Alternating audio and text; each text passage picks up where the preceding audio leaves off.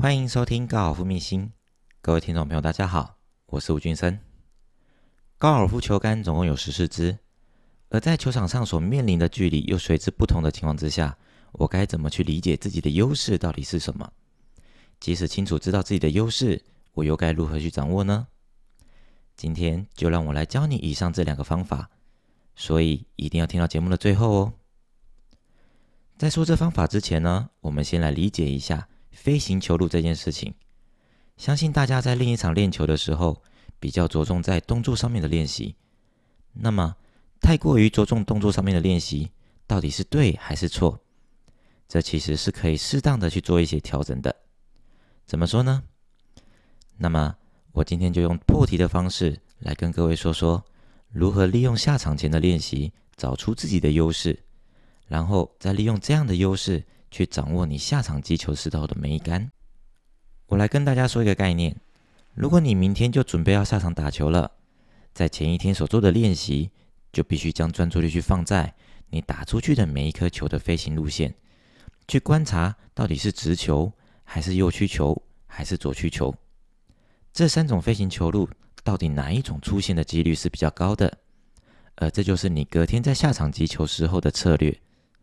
当你在准备下场前一天的时候，来练习场所做的练习，发现你比较难打出直球，反倒是比较容易打出右曲球或是左曲球。在面对近期而来的球序当中，就不要太过于执着，一定要朝着旗杆或是你最终的目标打出直球出来。所以啦，当你发现前一天练习的时候所打出来的球路是左曲球，那么你在下场打球的时候。就应该要必须朝着你最终目标的右侧去做瞄准，而相反的，如果你发现前一天在另一场练习出来的球呢是右曲球，那么你在下场打球的时候就应该要必须朝着你最终目标的左侧去做瞄准。至于左曲右曲的幅度多少，这就是你必须要仔细去观察的地方了。你可以利用统计的方式来逐渐找出你的优势。而操作的方法呢，就是说，除了推杆以外，从 S 杆一直到一号木杆，每一支球杆呢各打十球。然后我们先不去管你所打出去的距离是多远，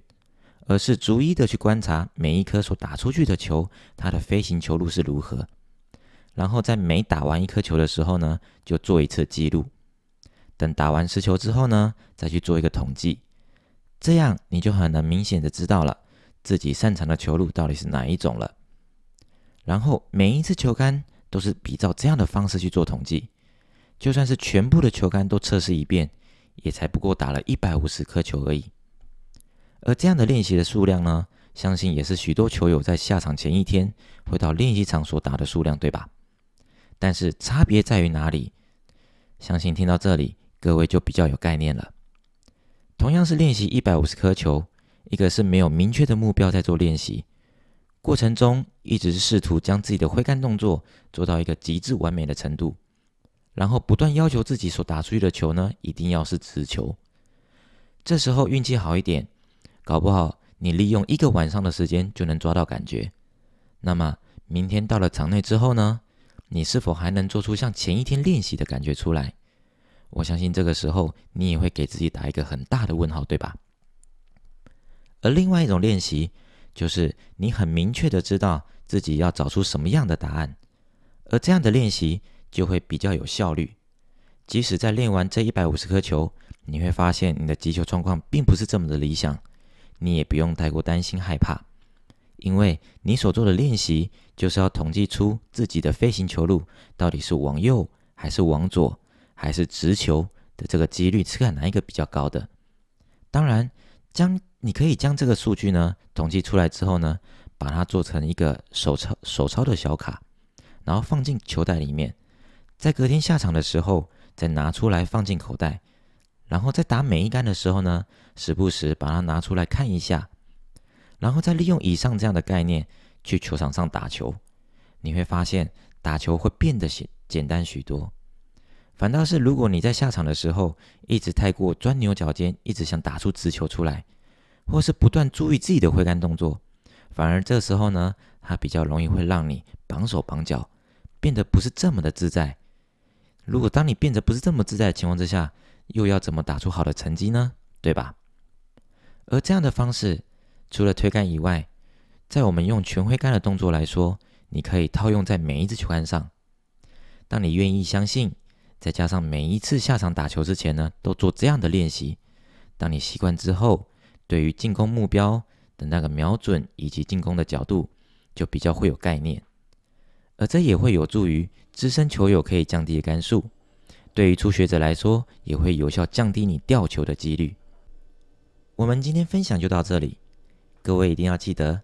有方法的练习等于效率，还能事半功倍；而没有方法的练习呢，等于是在盲练。各位球友不妨可以试试以上这样的方法，相信你一定能感受到不一样的收获。以上是我今天的分享。如果你喜欢我的频道，欢迎按下节目的追踪和订阅，也欢迎你订阅我的 YouTube 并开启小铃铛，顺便到我的粉丝页来按个赞，这样你就不会错过每一集的节目喽。我是吴俊生，我们下集再见。